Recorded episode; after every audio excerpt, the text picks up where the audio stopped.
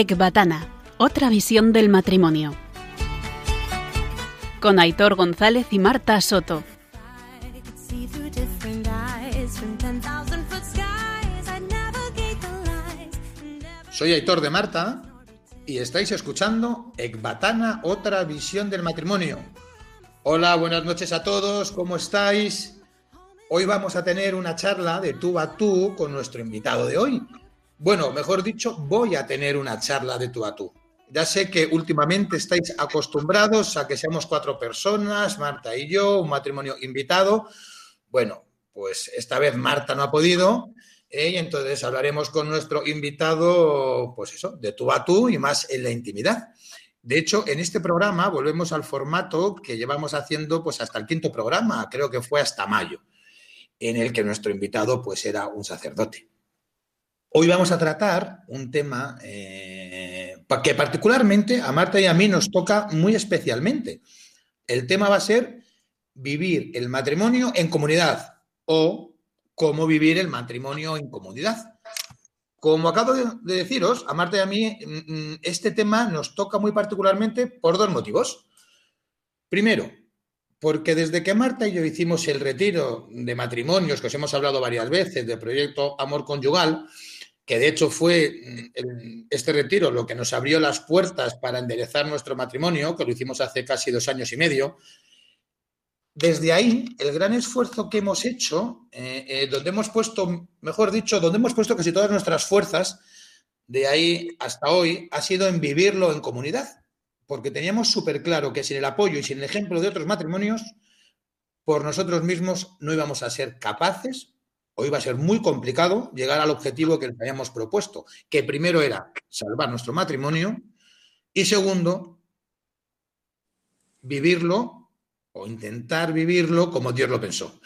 Y en segundo lugar, ¿por qué este tema nos afecta? De hecho, me afecta más a mí en concreto.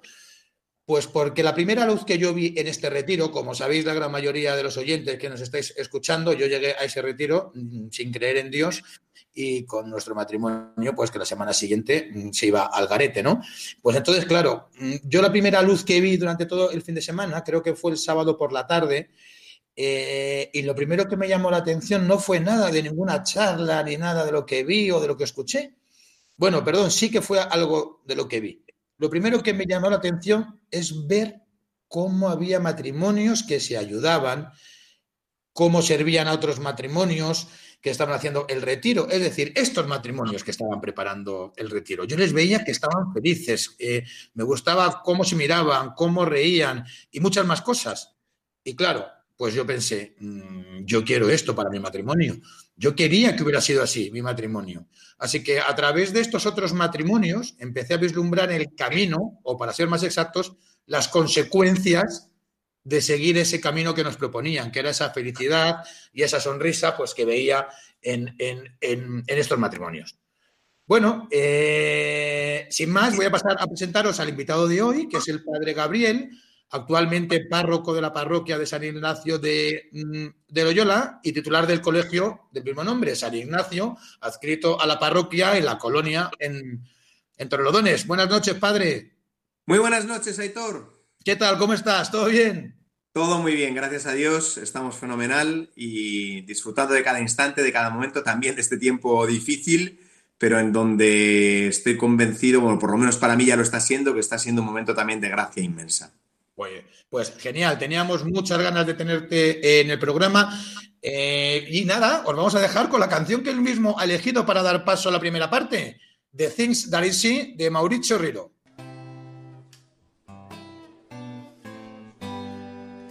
The things that I see got me laughing like a baby. The things that I see got me crying like a man. That I see, I can look at what he gave me, and it's gonna show me even more than I see. Just the other day, I heard a new voice in the darkness, sending me away with mud on my face. Heard the people say he's crazy and he's hopeless, but there's only one thing I can say. The things that I see got me laughing like a baby. The things that I see got me crying like a man. The things that I see, I can look at what he gave me, and he's gonna show me even more than I see. Making me explain to a lot of angry faces talking to them plain. They don't hear what I say. Telling me again, he's a sinner and is reckless. But there's only one thing I can say. The things that I see got me laughing like a baby. The things that I see got me crying like a man.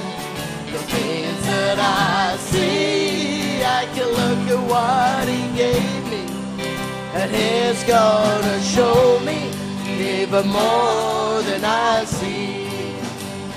He came to me again, and this time I could see him. He told me how it'd been out looking for me. He told me to believe. I said, "Watch Bueno, padre, la primera pregunta es la misma que hacemos a todos los invitados. ¿Por qué has elegido esta canción? Bueno, me parece una canción muy gráfica. Eh, no solamente por el contenido de la letra, también toda la música. eh, mm, creo que acompaña perfectamente lo que está queriendo expresar.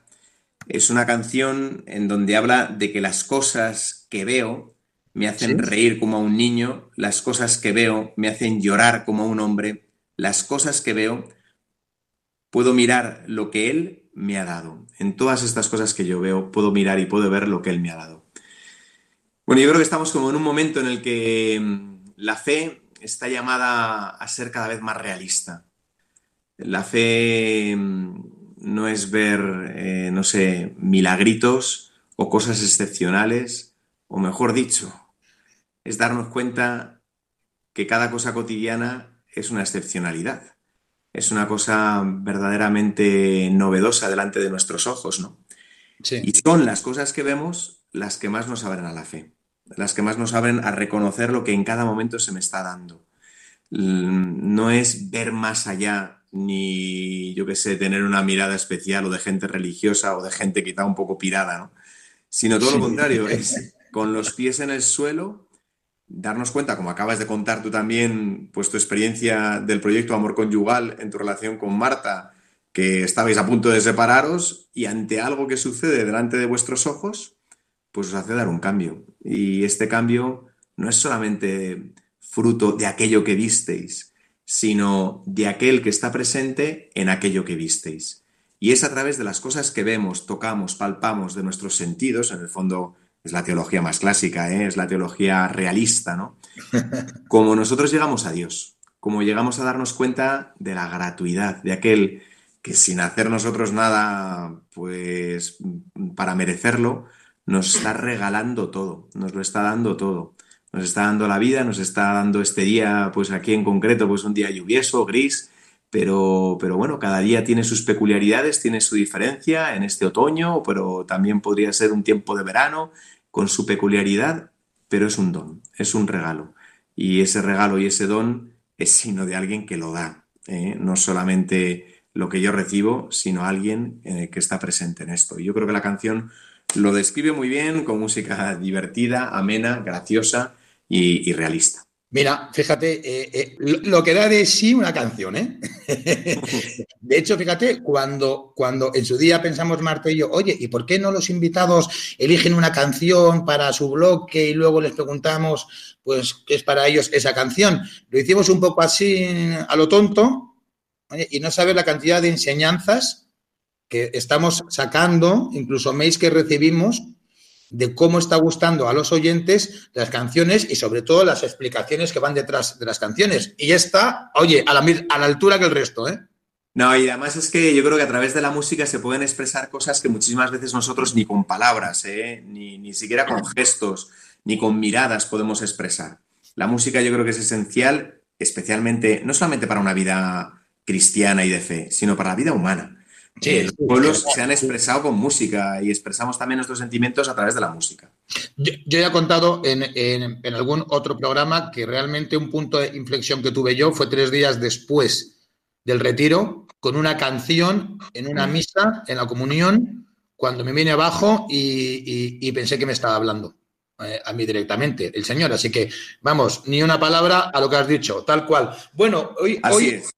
Hoy, hoy vamos a hacer una pequeña excepción en el programa, pero así son las cosas y así nos lo pasamos de bien. Bueno, pues vamos a ocupar tres, cuatro minutos de la entrevista para leeros parte de una carta.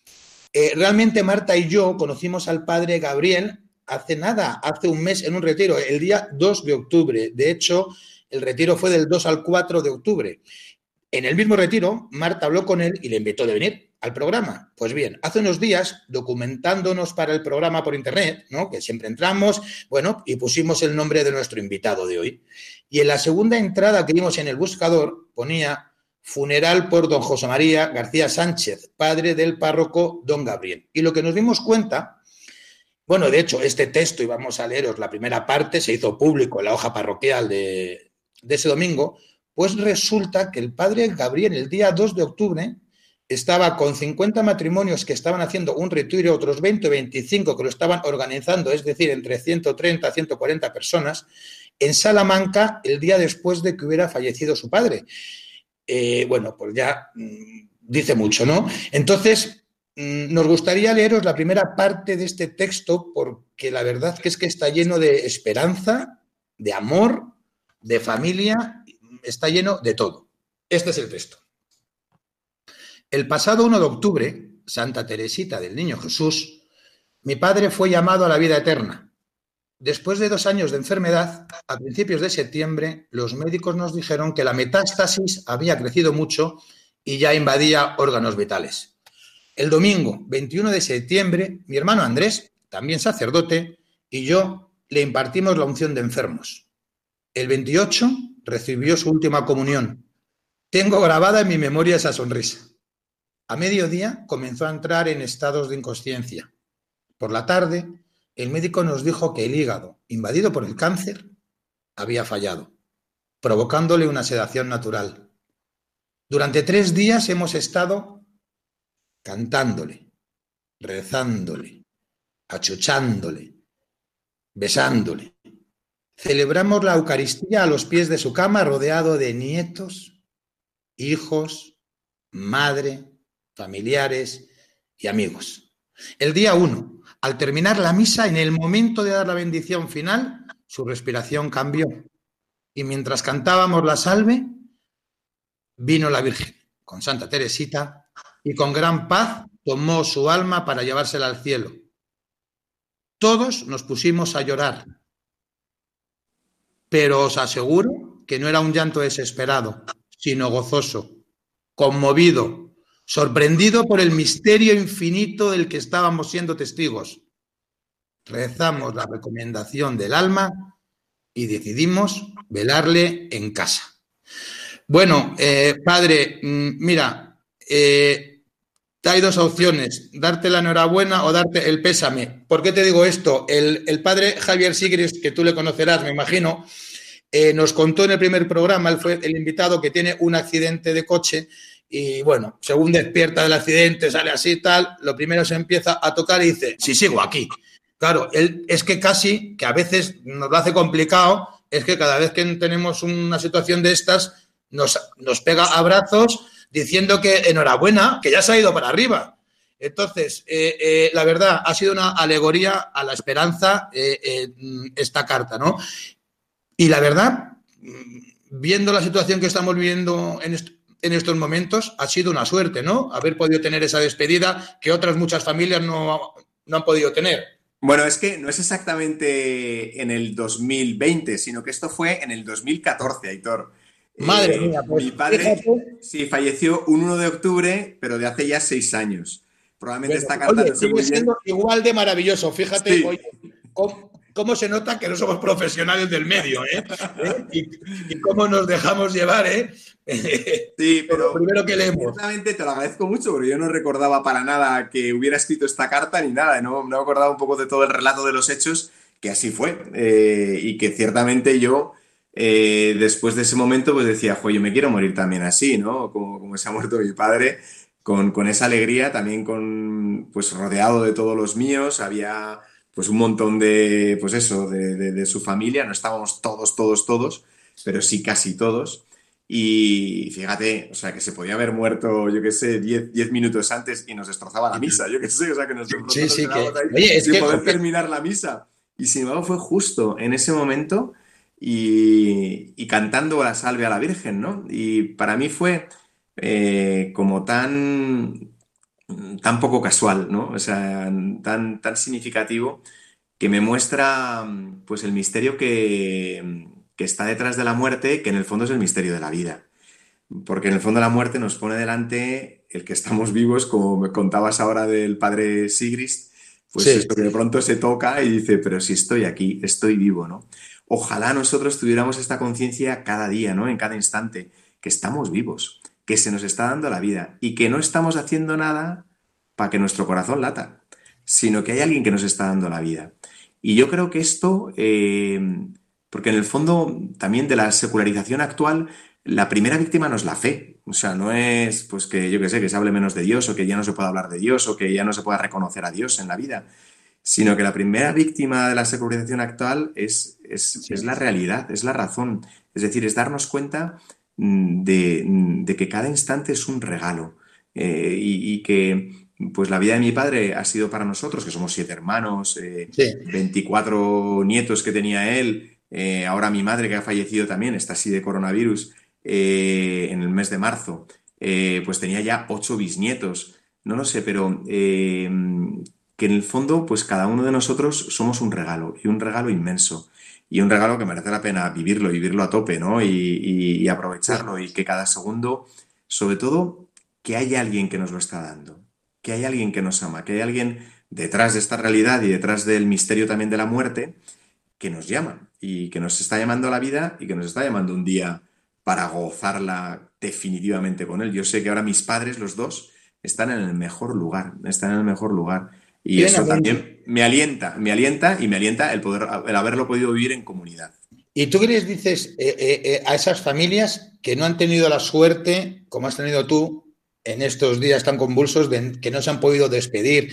Ya no te digo de tener la despedida que mm, has tenido tú, sino ni la décima parte. De hecho, no sé si tu madre, ya lo digo todo con mucho cuidado porque ya me he equivocado en fechas y todo, No te si preocupes. durante el confinamiento o no. Sí, fue, bueno, fue justo antes, lo que pasa era el momento un poco, ella falleció el 13 de marzo, todavía no se había declarado el estado Oye, mi de- padre, mi padre ¿Eh? murió ese día también, El 13 de marzo. del 90, unos años Ah, de diferencia. El 13 de marzo también.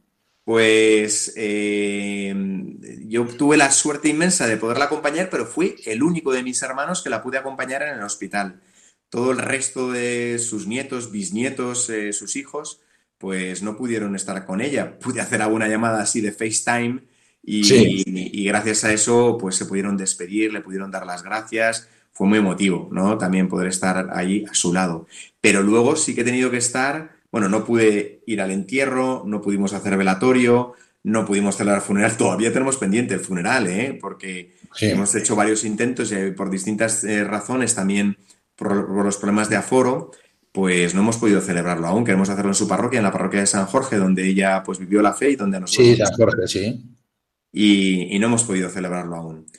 Pero sin embargo, aun estando solo, yo tuve que estar al final más de 40 días completamente aislado, pues no me he sentido solo en ningún momento. Qué bien, qué bien, qué maravilla. Oye, mira que mm, a- hablando de estos temas, y ahora te voy a hacer posiblemente la pregunta más chorra que hemos hecho en, este, el décimo programa, ¿eh? Y la voy a hacer un poco porque yo dije que iba a hacerla en una comida.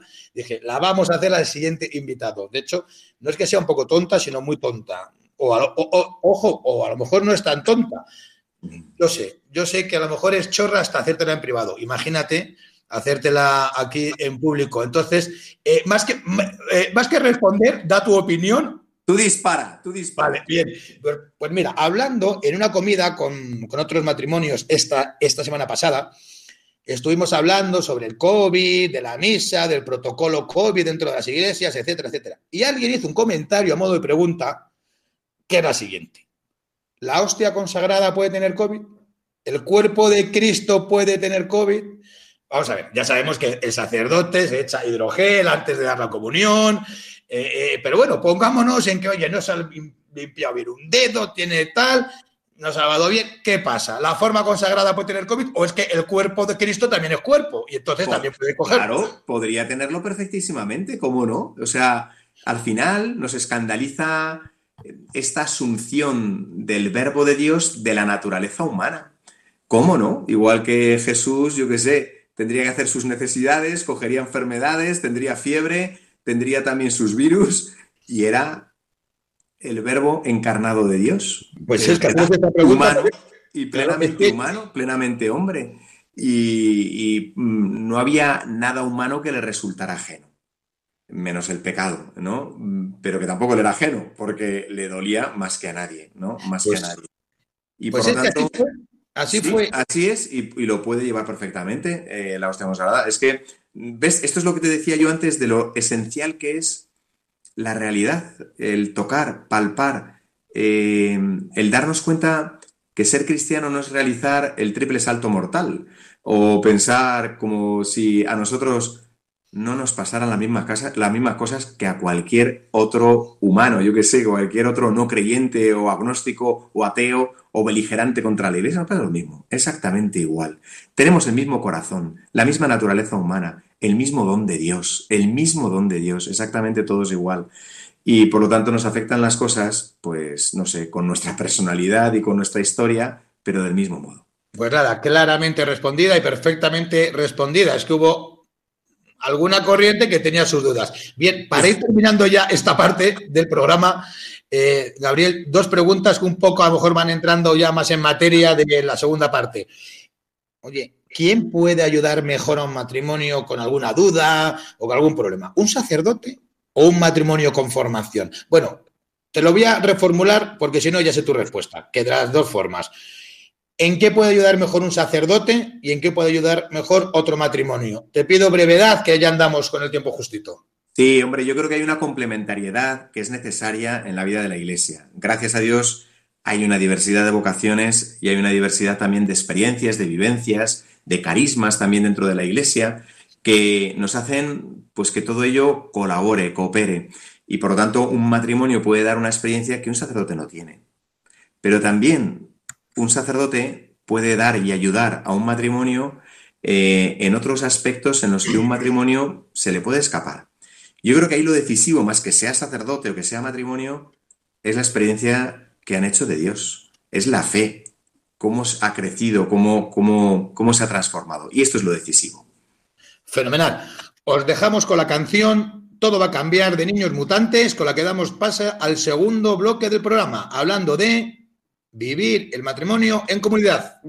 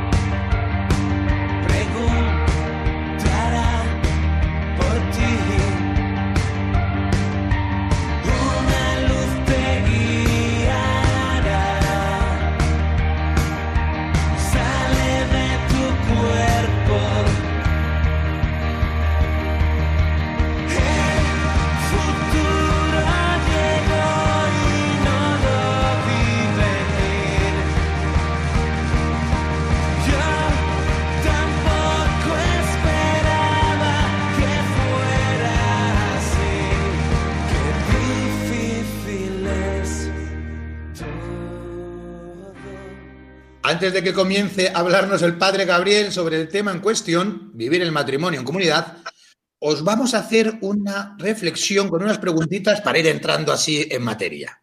Bien, ¿hasta qué punto el matrimonio como sacramento que es, igual que sacerdocio, sacramento igual que es como el sacerdocio, necesita ser vivido también en un ámbito superior, digamos, en una orden o en comunidad, pues bueno, pues como por ejemplo los franciscanos, los jesuitas, donde todos comparten un mismo carisma. ¿Es posible vivir el matrimonio en comunidad? ¿Tiene sentido? Incluso vamos a ver, podría- podríamos decirlo al revés. ¿Verdaderamente es posible vivir un matrimonio santo sin pertenecer a una comunidad, sin vivirlo y compartirlo en el seno de la iglesia? En el caso de vivir la gracia específica del matrimonio, ¿es posible desperdiciar esa gracia si no nos la quedamos y no la compartimos? Perdón, si nos la quedamos y no la compartimos. Al fin y al cabo, el matrimonio es, es una comunidad, bueno, pues en la que se construye y se vive una intimidad, ¿verdad? ¿Hasta qué punto es compatible vivir esa intimidad y a la vez compartir y acompañar a otros matrimonios con sus dificultades y sus necesidades? ¿No es mejor lavar los trapos tan íntimos dentro de casa o con profesionales psicólogos? La verdad es que muchas veces tenemos la sensación de que existe un patrón y que muchos matrimonios mmm, cojeamos de lo mismo, la verdad.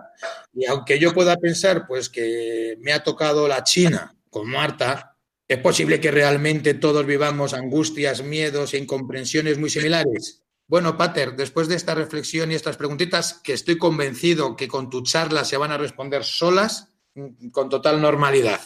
Nada, eh, todo para ti. Muchas gracias. Bueno, yo no me siento capaz de responder todas estas preguntas, que es verdad que yo creo que lo bonito es la pregunta, porque muchas veces nos precipitamos también a dar respuestas, ¿no? Y quizá el cristianismo, pues de otras épocas y un cristianismo también incluso contemporáneo a nosotros, quiere tener respuesta para todo. Y no hay nada más insufrible que quien tiene respuesta para todo, ¿no?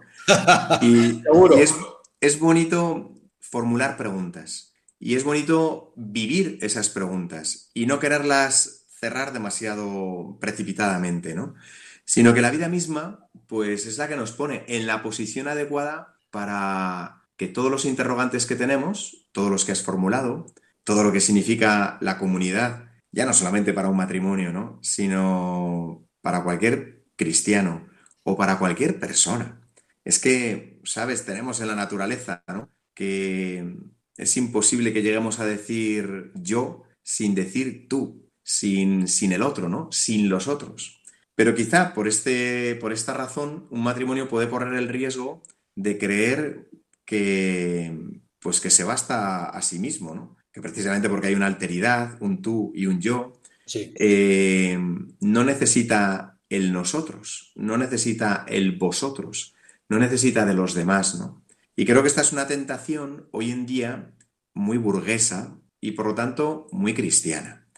Vivimos un poco un cristianismo Sí. burgués, eh, individualista, en donde pues más o menos puedo, puedo yo pues manejármelas y que no se meta nadie, los paños sucios se limpian en casa y que nadie me toque lo que para mí es más sagrado, ¿no? Especialmente que es la relación con mi mujer, que es la relación con mi marido, ¿no? Y yo creo que esta es de las mm, peores tentaciones que podemos tener. También yo como cura, que nadie se meta en mi parroquia, que nadie se meta en cómo llevo a mis feligreses, que nadie se, meta con lo que yo digo en misa, ¿no? Pues, pues es tristísimo. Un sacerdote, un matrimonio o un cristiano que al final viva esta, pues esta dimensión aislada, individualista de la fe, es triste sacerdote, triste matrimonio y llamados uno y otro a que al final la relación se pudra.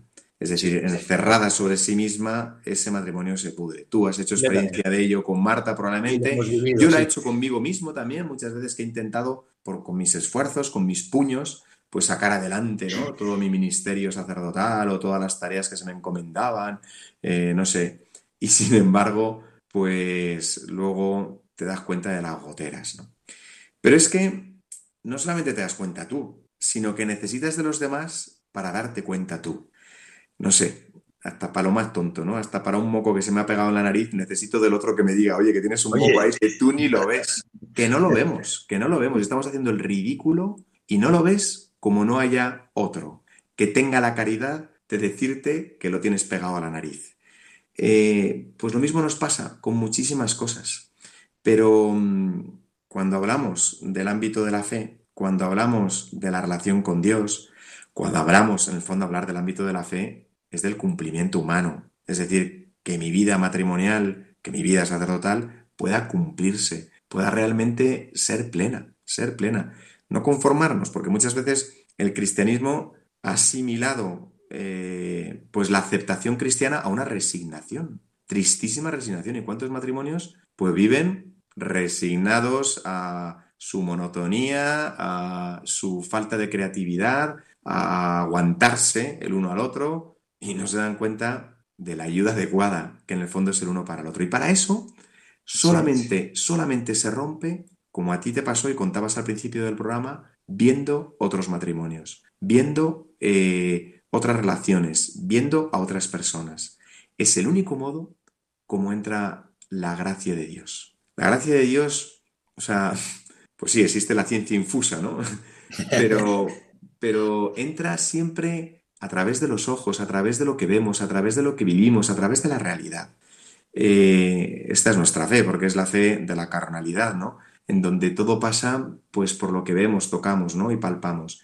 Y por lo tanto necesitamos compartir esas dificultades, vencer los respetos humanos, vencer los temores de que, pues yo qué sé, que van a pensar o que van a... Si luego las crisis que hay en los matrimonios, pues, ¿qué me vas a...? No sé, o sea, me lo puedes contar tú también, o sea, Marta y Sí. tú me lo podríais contar, o sea, que al final son, pues, muy parecidas unas a otras. Y también son parecidas a las que yo tengo en mi sacerdocio o a las cosas que me imagino, ¿no? Que tendría que vivir. Y, y por eso el contraste con otros matrimonios creo que es esencial a la vida matrimonial. No superfluo, porque, bueno, yo por ejemplo recuerdo que mis padres tenían bastantes amigos y amigos realmente fieles, ¿no? Pero les costaba compartir la vida. Yo veía que al final la amistad que ellos tenían también, pues son de otra época, ¿no? Y es otro momento y otra circunstancia histórica en donde la fe se daba más por supuesta, no había, no sé, no había mucha discusión, no era algo que, que pudiera parecer que, que de verdad pues se pusiera en tela de juicio, ¿no? Hoy en día es esencial amigos, matrimonios verdaderos y vivir realmente las cosas que me preocupan, eh, no sé, las dificultades que tenemos, poder contar, porque es que, yo qué sé, cualquiera de nosotros le cuenta a un amigote que, yo qué sé, que tiene problemas en su matrimonio y lo que dice, pues búscate algún, algún desahogo, ¿no? Búscate a otra o búscate y ya está. Mira, a mí lo que me dijeron, eh, fíjate, hablando con un amigo, era, era, era un cliente, pero que, pero que nos hicimos muy amigos, cuando le conté que iba a un retiro, claro, yo no creía, ¿eh? Imagínate la historia. Y me dice, se empezó a reír, me dice, a un retiro, y dice, pero tío, ¿por qué no te vas un fin de semana por ahí con ella? o sea, es que justo un poco lo que me estás diciendo tú, ¿no? Claro, y sin embargo es esencial poder ir a ese retiro para ver otra cosa, porque necesitamos salir de nosotros mismos y de las relaciones que muchas veces nosotros las viciamos y o hay algo que la rompe, como puede ser un retiro, o como puede ser la relación con otros matrimonios. Nosotros tenemos aquí en la parroquia pues seis grupos de matrimonios y, y es bonito porque es a través de la relación entre los matrimonios como ellos mismos también se colocan. El problema es que muchas veces nos descolocamos en la vida y pensamos que podemos vivir las cosas individualmente y solamente cuando vemos que otros también se desnudan, eh, cuentan sus dificultades y te da libertad para también contarla yo. Y para que al contarla yo entre una gracia y una gracia inmensa y la gracia, pues la gracia de Jesucristo, que no era por hacer milagros o por tener palabras impresionantes, sino que era una gracia impresionante que pasaba por la relación que tenía con ellos, por esa relación pues del día a día, que un día de pronto pues les decía, oye, que mañana tenemos que ir a Galilea y se iban a Galilea con él. Que pasado no vamos a Jerusalén, pero ¿qué pasa? Que, ahí- que- ahí lo vas a pasar mal, que te van a matar o que te puedes tener dificultades, pero se iban con él, ¿no? Entonces, darnos cuenta que en el recorrido de la vida, en la peregrinación del matrimonio, en las fases pues que siempre atraviesan todos los matrimonios, todas las familias, primero pues de la expectativa, luego pues del nacimiento de los hijos, luego pues de pronto la, adolescencia, luego pues que, que empiezan a irse de casa. En todas esas fases no estamos solos, sino que hay otros matrimonios que atraviesan las mismas dificultades que nosotros y que podemos contar esas dificultades, que la relación no es superficial, no es para tomarse solamente unos vinos, una cerveza y jugar al póker, sino para contarnos la vida, es eh, un cambio significativo y esencial en la vida, pues en la vida matrimonial y, y a la que precisamente la relación sagrada, que es un matrimonio, está llamada a comprender. Fijaros que nosotros hablamos que Dios mismo es relación. Dice el Papa Francisco que la verdad, la verdad, es una relación. Nosotros siempre pensamos que es como una especie de concepto teórico. Y no, Sí. la verdad es una relación entre el Padre, el Hijo y el Espíritu Santo. Y tampoco el matrimonio se basta a sí mismo, sino que necesita de esa otra relación que es Dios y que pasa por otros matrimonios, que pasa por otras personas, por una comunidad, porque si no Dios me lo puedo imaginar, me lo puedo, yo qué sé, autosugestionar, me lo puedo fabricar y decir que me está diciendo Dios esto en la oración, que me dice esto el Espíritu Santo en no sé qué. Oye, no, confróntalo. Y es fundamental confrontarlo con quien realmente es amigo, con quien realmente es un matrimonio que, que me ha acompañado en otros momentos y a quien yo a lo mejor he tenido que acompañar, ¿no? Para Mira, padre, eh, eh, eh, justamente es que lo que acabas de, de nombrar del padre Francisco, eh, tengo, tengo, tengo un WhatsApp hablando con un amigo sobre, sobre el programa, bueno, pues, y, y que nos suele dar ideas. Sí, Eh, de hecho, fue, eh, es un matrimonio que ya ha sido invitado al programa. Mm, Esta parte no lo ha comentado, pero me decía él aquí, dice, formamos parte de una comunidad y como tal necesitamos apoyarnos unos a otros y vivir nuestra vocación acompañándonos. Y pone, como ejemplo, la figura del matrimonio tutor, figura que recomienda el Papa Francisco. Es que justamente estás Claro. diciendo esto. Claro, porque siempre en la vida hay alguien que va por delante. Y en la vida cristiana, menos mal que tenemos a alguien que va por delante. Y muchos vamos por detrás. Y muchos vamos por detrás, sí, Pero- pero, pero mira, no es poco. Aunque sea el último de la cola, yo que sé, aunque sea a ver un rinconcito, pero sin dejar de seguir a alguien. Fíjate que Jesús lo que hace en el Evangelio es llamar al seguimiento. No les dice, eh, no sé, tenéis que ser buenos, o tenéis que hacer así, o tenéis que rezar tantas veces al día, o tenéis que sacar tanto tiempo de oración, sino que les dice, venid y seguidme, ven y verás, ¿no? El ven y verás. Bueno, pues mm, en e- este seguimiento en Jesucristo pasa por otros matrimonios, por otras relaciones, por otras personas. Ahí se da un misterio, pues, de la vida de Cristo en otros, de la presencia real de Cristo en otros, de la gracia que me inunda a través de la carne, a través de lo más, eh, no sé, de lo que nos puede parecer, pues a veces mm, más cotidiano o incluso más intrascendente, ¿no? Realmente, pues la fe, y especialmente la vida del matrimonio, en donde la carnalidad ha sido consagrada y se ha hecho sacramento, es decir, presencia real de Cristo en el mundo, eh, nos muestra cómo en esa materia Dios actúa y Dios entra. Y por lo tanto, la comunidad es que es cosustancial a la vida y cosustancial a la fe. La fe no puede, no puede ir adelante si no se pone en comunidad. Pero, pero a ver, vale, ok. Pero ¿cómo hace? Es decir, porque entiendo perfectamente lo que me estás diciendo. Pero ¿cómo hace un matrimonio que, ponte que es un matrimonio de iglesia, bueno, más o menos, va a misa, tal, fenomenal, reza, y está pasando un mal momento. También depende de cómo es cada uno como persona. Y además aquí que hay dos personas, no hay una. Lo hablamos con otro matrimonio, pero ¿qué dices, loca? ¿Qué me estás contando? Yo que voy a, sacar mis historias, cuéntatelo si quieres. No, es que ni se lo cuentes a tu amiga ni tal. Es decir, que es que a lo mejor no es tan fácil. Es decir, si me cuesta sacar las cosas con mi esposo y con mi esposa, no te quiero ni contar sacárselas fuera a otros matrimonios. Mm, no es fácil. Ya, ¿Qué, qué receta? ¿Qué pasa? Sí, ahí yo creo que cuando realmente tienes una necesidad, buscas soluciones debajo de las piedras. Pero, y si tú no la tienes, pero quien la tiene es tu cónyuge, bueno, pues pasa? puede ser que pase, pero tú no dejas de buscar. Normalmente cuando en un matrimonio uno se quiere separar, uno a lo mejor dice, ya he tirado la toalla, ya no quiero.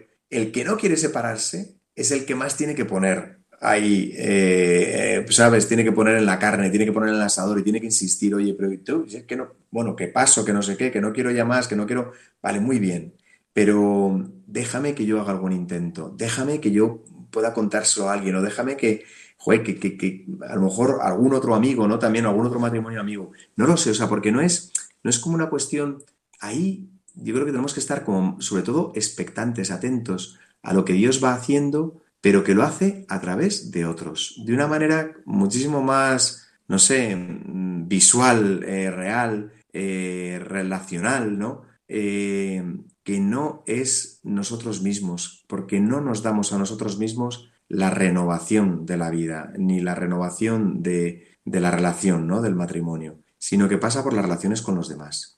Sí. Entonces esto, ahí eh, eh, cuando la cosa está ya encasquillada, ¿no? Y parece que no puede salir, algo tiene que suceder. Y algo siempre suele suceder. A ti te pasó que te invitaron a un retiro.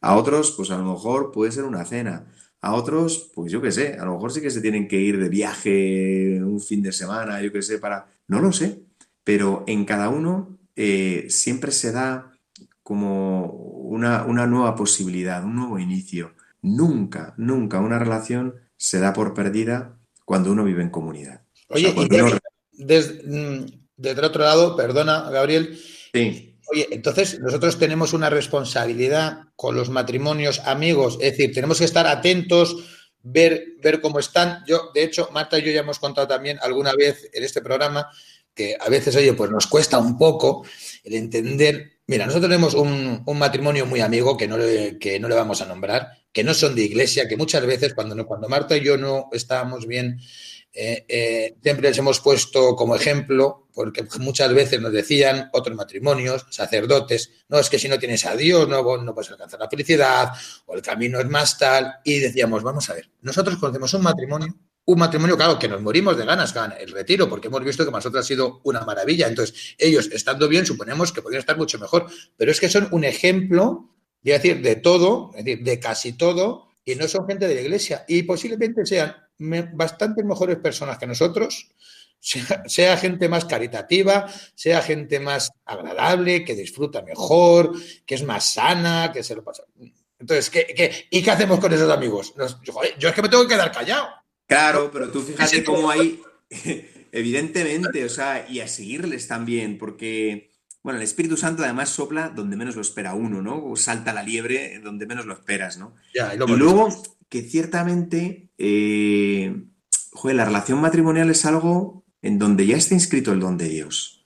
O sea, en donde Dios está, incluso aunque uno lo niegue, y aunque uno diga, no, no, aquí no está Dios, nosotros somos así, pero ellos ya han secundado, o sea, lo que no pueden negar ellos es que el día que se enamoraron no estaba, no formaba parte de sus planes. No era como una cosa que, que ya lo hubieran, no sé, prefabricado ellos antes, sino que ha sucedido. Y han secundado lo que ha sucedido.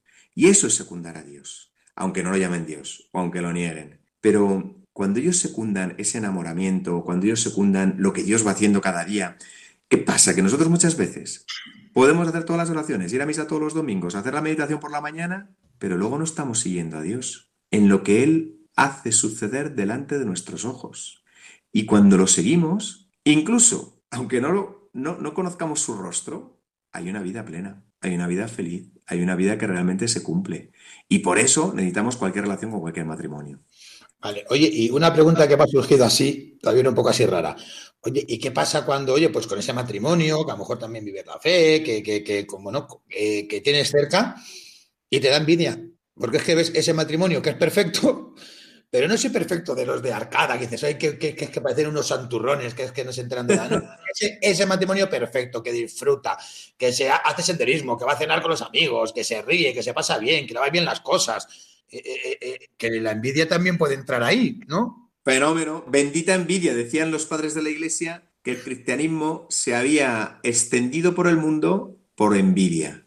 Porque Anda. aquellos que no tenían fe Esa me la guardo. envidiaban, envidiaban el modo como vivían los cristianos. Y les daba, pero, pero vamos, decían, jue, queremos también esto, queremos vivir también así. Bueno, pues es que es así, es así. El cristianismo se retransmite, se comunica, pues, por una sana envidia. Oye, qué respuesta tan perfecta, ¿eh? No sabía que ibas a tirar por ahí. Mira, última pregunta. eh, también hablando de este tema, también pregunta Rarita. eh, oye, y no hay que tener también. Aquí vamos a abrirnos a todas las posibilidades. Oye, y no hay que tener también cuidado con esa relación muy estrecha con otros matrimonios. Digo, es que no sería la. Digo yo, ¿eh? Que no sería la primera vez que a uno le gusta el cónyuge del otro. Oye. Ya. Bueno, sí, ahí siempre el padre de la mentira, ¿no? El mentiroso, el que nos engaña, pues se puede colar. Y más. ella me entiende mejor que mi esposa, es que, me, es que me escucha más, es que, ¿no? Sí, pero mira, en la vida no podemos andar con este tipo de prevenciones. Yo creo que si estamos ahí como con el freno de mano echado, no vaya a ser que por aquí nos pasemos, no vaya a ser que por aquí no sé cuántos y tal, al final no vivimos, no vivimos. Eh, el diablo y el mentiroso, al final es un pobre diablo. El bien es infinitamente más grande y corre sus riesgos. Es verdad que todo corre sus riesgos, pero la vida es este riesgo que merece la pena vivir y hay que vivirla con todos los riesgos. Bueno, padre Gabriel, yo creo que ha sido un rato maravilloso, nos ha quedado un poquito más claro qué es eso de cómo vivir el matrimonio en comunidad. Y nada más, eh, encantados de, de- de que nos ha dado esta, esta charla, este ratito. Bueno, y ya está, sin más, vamos a pasar a la tercera parte, a la parte del propósito, y os dejamos con la canción Solo si es contigo de Bombay y Bebé.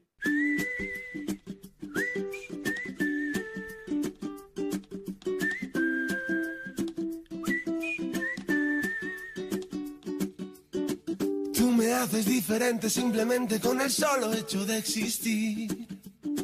Cambiaría lo que fuera si hace falta solamente por verte feliz. Tanto tiempo esperando una promesa, una caricia, una señal. Formas parte de este sueño y yo contigo llegaría hasta el final. Te juro que nada puede ir mejor, solo si es contigo porque esta vida me lo enseñó. Ya ves, te necesito contigo, recorrería el mundo entero contigo. Me pasaría todo el tiempo mirando el firmamento y con tus dedos tapando el sol. Solo si es contigo, me perdería en una isla contigo. Caminaría de tu mano y ahora que te tengo al lado, me siento mucho mejor. Debería estar prohibida tu mirada y tu forma de caminar. Mi cuerpo y mi mente ahora vayan al mismo compás. Ya no existe en este mundo la manera para separarme de ti.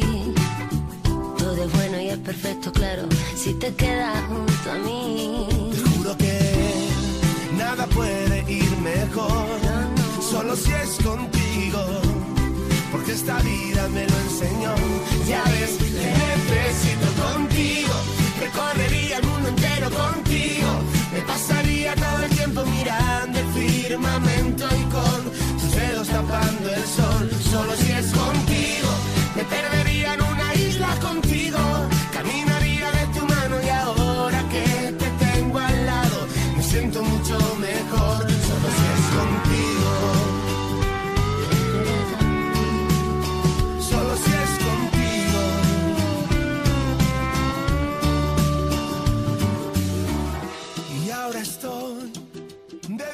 Bueno, el propósito que nos marcaron nuestros últimos invitados, Águeda y- Alejandro, para amar en la cruz, que fue de lo que hablaron, amar en la cruz, fue el siguiente. Fue que cada uno busque una cruz en su vida y no solo la aceptara, sino que la eligiera todos los días y la cogiera con amor. Y ver luego después qué es lo que quería Dios para nosotros a través de acoger esa cruz, pero con amor y elegirla y con ganas cada día.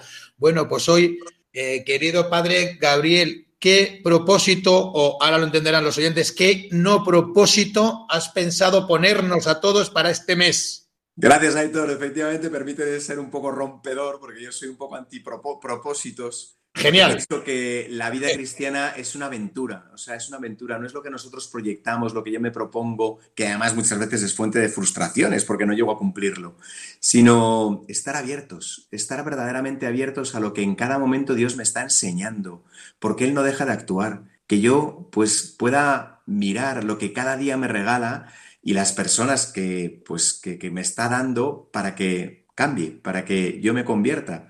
Y por lo tanto, unos propósitos pequeñitos, que en el fondo luego se quedan raquíticos, sino la totalidad. Es decir, que toda mi vida, paso a paso, en cada jornada, esté abierta al crecimiento de la relación matrimonial, de mi relación humana, de mi relación con Dios, eh, que Él me pone delante. Bueno, pues eh, ya habéis oído todos, ¿eh? recordad el no propósito, que es estar abiertos, estar escuchando, ¿no? En el día a día, ¿qué nos está pidiendo Dios en nuestra vocación matrimonial? Creo que este no propósito es el propósito eh, eh, eh, más amplio y que más trabajo nos va a traer. No sé si nos has echado una mano o, no, nos- o nos la estás complicando, padre. Todo lo contrario, yo creo que simplifica la vida, no nos ponemos más cargas encima de la chepa, sino las quitamos y nos hacemos vivir como hijos de Dios, que somos hijos de Dios y esto se tiene que notar. Fenomenal. Oye, una última pregunta que te la iba a hacer antes en la parte de la entrevista, no te la he hecho. En la segunda parte la iba a meter con calzador, no la he hecho y no me quiero despedir mm, sin hacerte la pregunta. Eso también, pues es una pregunta así. Eh, Oye, igual que en los matrimonios eh, convivimos en casa y tenemos nuestros sufrimientos y nuestros conflictos y nuestros más y nuestros menos. Yo no sé si tú vives en comunidad con otros sacerdotes o no, o has vivido. ¿Cómo se llevan? Porque también tienes que vivir en comunidad, en comunidad dentro de una casa. ¿Cómo se llevan esas situaciones? ¿Hay conflictos? No, porque yo lo que me imagino es todos hablándose en vosotros con vosotros. Fenomenal, sí, padre, claro que sí, porque tenéis que ser así, pero luego en la habitación diciendo, este le estrangulo. La madre, yo, la que me ha dicho, y es que yo estoy siempre confesando, y es que se está librando de todas, y yo tengo que venir a confesar a tal hora mientras el otro. ¿Cómo vivir Con- los conflictos y las situaciones de familia, de casa? Como todo hijo de vecina, efectivamente, como tú cuentas, surgen las mismas chispas que surgen en cualquier matrimonio, en cualquier familia, las que he tenido yo también como hermano en casa, con mis padres, pues también entre nosotros. Yo vivo con otro sacerdote, también hemos acogido durante bastantes, vamos, durante pues bastantes años y durante meses a chavales, distintos chavales que estaban en dificultad, sobre todo los que salían de la comunidad cenáculo. Y, y bueno, pues siempre han surgido chispas y han surgido discrepancias y hay que hablarlas y hay que decirlas. Y a veces son chorradas, normalmente son chorradas cuando las pones en común, cuando mm, pues levantas las cartas, descubres las cartas y ves lo que te está haciendo run run y que a lo mejor llevamos una semana que... Y hay que, y hay que decirlo, y hay que decirlo porque eh, la misión nace de la casa. Si no hay casa, si no hay un ámbito en el que yo realmente puedo poner toda mi vida en el asador, no hay misión. ¿Para qué vamos a estar contando milongas en el fondo a la gente si luego yo no las vivo en lo más íntimo cuando estoy en zapatillas en casa, ¿no? Y esto es lo esencial, de ahí nace todo. Bueno, pues padre Gabriel, párroco de la parroquia de San Ignacio de Loyola y titular del Colegio San Ignacio de Torrelodones y fiel custodio de matrimonios. Damos fe de ello. Muchísimas gracias por aceptar la invitación al programa y por ayudarnos a entender y darnos unas pequeñas pinceladas de cómo vivir mejor nuestro matrimonio, viviéndolo en comunidad. Y de hecho termino con las primeras palabras con las que tú has empezado esta charla, que muchos matrimonios, al creernos que hay ya un yo y un tú, no miramos y no buscamos un vosotros. Muchas gracias, padre. Buenas noches. Muchísimas gracias, gracias a todos. Un abrazo a todos los oyentes de Radio María. Nos vemos en otro programa. Os dejamos con los informativos de Red María. Buenas noches y mejor fin de semana. Adiós.